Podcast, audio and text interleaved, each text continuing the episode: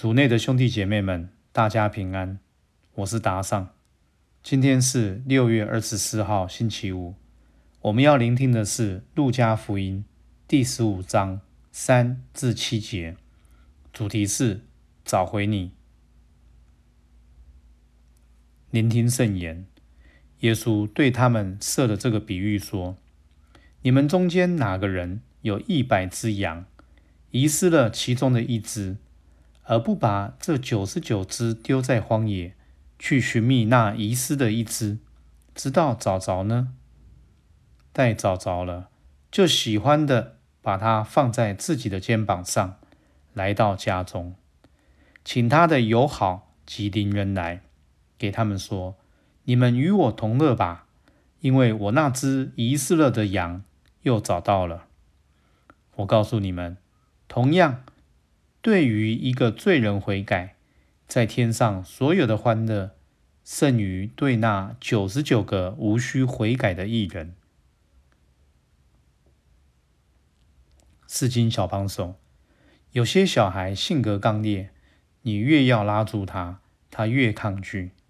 你越要对他好，他越不要；你越要他到安全的地方，他却要到危险的地方，试探父母亲的限度。事实上，我们每个人心中也有这样的小孩。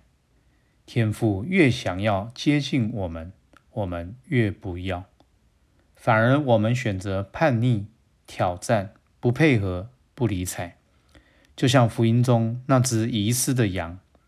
不愿好好待在羊站里，而是离家出走。也许我们离开的原因，可能是在家庭、学校、工作关系中曾受过伤，因此不愿再开放自己，用防备和警戒心来待人。然而，今天耶稣要告诉我们，他要找回这样的我们，他要我们回家领受天父的爱。治愈我们的伤口，为了我们，他不惜放下其他九十九只羊，去寻觅那遗失的一只，因为他知道那只羊离开天主的保护，会害怕、无助、焦虑，也会遇到很多危险，甚至可能丧失性命。福音中，我们听到，当他找到那只羊时，心中多么开心！当耶稣找到我们，而我们又愿意让他把自己背回来时，他也是这么的开心呐。同样的，耶稣也邀请我们以他的心为心。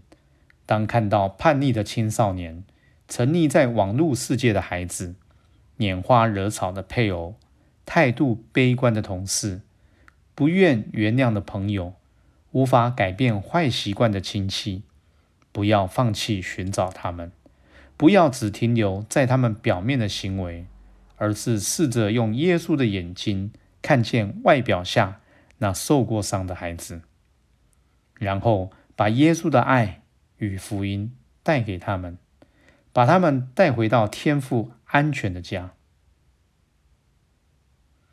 品尝圣言。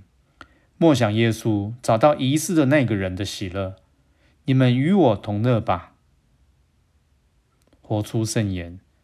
今天以耶稣的眼睛看着身边的人，他邀请你如何找回他的人呢？